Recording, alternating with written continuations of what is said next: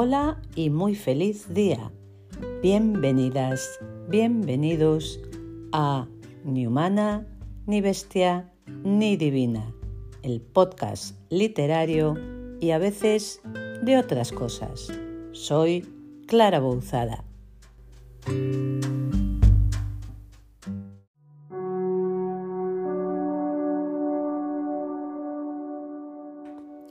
A veces la Sinfonía Viajera creía que lo que hacían era algo noble. Había momentos alrededor de una fogata en los que alguien decía algo motivador sobre la importancia del arte y a todos les costaba menos dormir esa noche. En otros momentos, la suya les parecía una forma difícil y peligrosa de vivir y que muy pocas veces merecía la pena, sobre todo en los momentos en que tenían que acampar entre ciudades, cuando se veían obligados a alejarse de algunos lugares hostiles que los habían recibido a punta de pistola.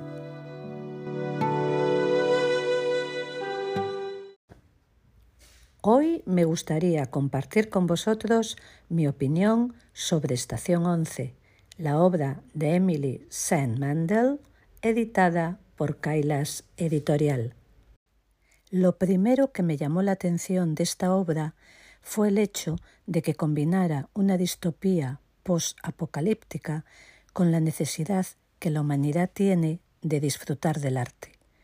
En general, estamos más acostumbradas a que este tipo de relato se centre siempre únicamente en el hecho de la supervivencia, que por otra parte es lógico, porque es algo imprescindible y necesario pero no en la idea de hasta qué punto los seres humanos necesitamos del arte y la cultura para ser capaces de sobrevivir, para tolerar la existencia.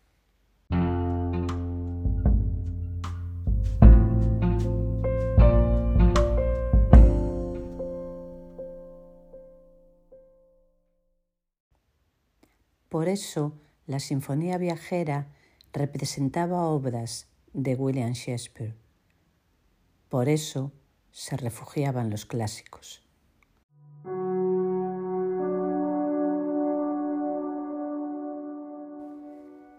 El sueño de una noche de verano. Veinte años después del final del transporte aéreo, las caravanas de la Sinfonía Viajera avanzaban lentamente bajo un cielo ardiente. Era finales de julio y el termómetro, fijado a la parte de atrás de la primera caravana, que ya tenía 25 años, marcaba 41 grados centígrados. Estaban cerca del lago Michigan.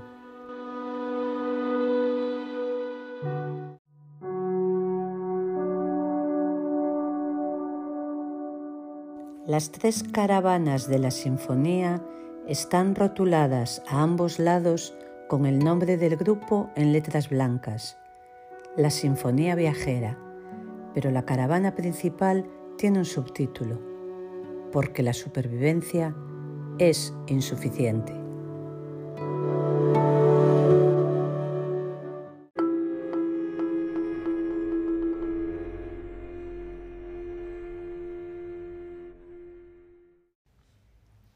Me pareció un enfoque tan bello, tan poético, tan positivo y en el fondo tan revolucionario que no me pude resistir a leer el libro.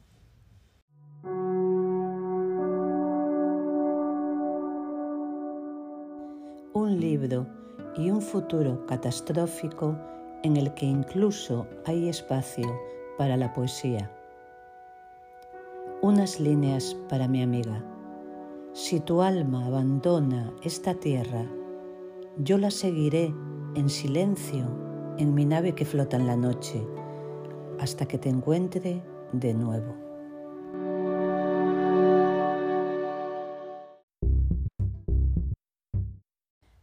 Además, no podemos olvidar que hay otro aspecto de la novela que también resulta muy inquietante y es el hecho de que haya sido escrita en el año 2014, cinco años antes de que surgiese en China el brote pandémico del COVID-19. Y esto resulta espeluznante.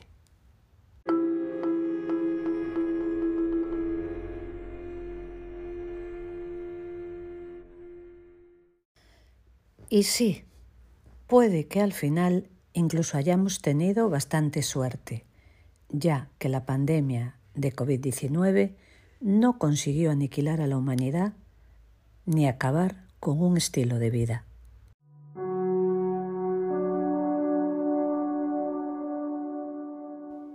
¿Cómo fue para ti el final?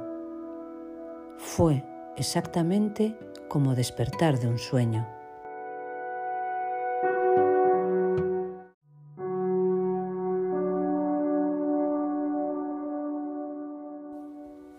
¿Y por qué no crear una historia oral de este tiempo en que vivimos? Una historia del desmoronamiento. Y así fue como surgió la necesidad de crear un museo, el Museo de la Civilización.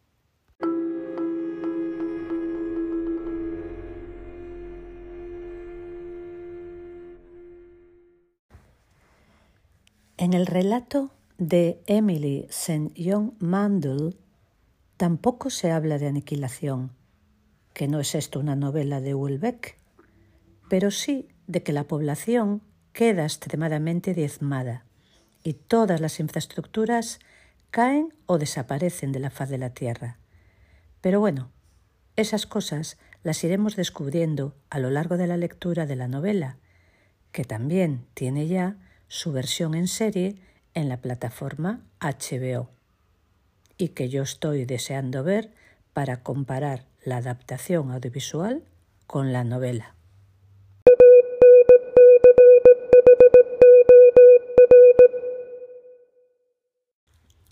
A mí, de la serie, me interesan sobre todo dos cuestiones. Por un lado, qué temas en general van a considerar más relevantes los guionistas y también qué aspectos de la obra literaria son más adecuados para llevar a la narrativa audiovisual. Cuáles quizás funcionan en la narrativa escrita, pero no en la audiovisual, y van a precisar, por lo tanto, un cambio o una adaptación. Así que, como estos dos aspectos me interesan mucho, Espero llegar a alguna conclusión y contároslo muy pronto.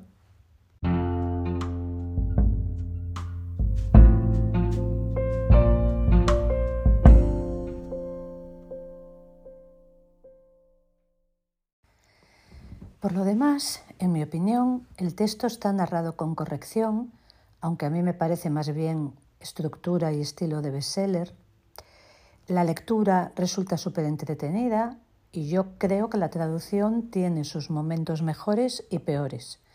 En conjunto, el libro es interesante y se deja leer muy bien. No es una gran obra de la literatura universal, pero quizás tampoco lo pretendía. Y bueno, obviamente, no todas las obras tienen que serlo. Bueno, pues esto por ahora. Un cálido abrazo.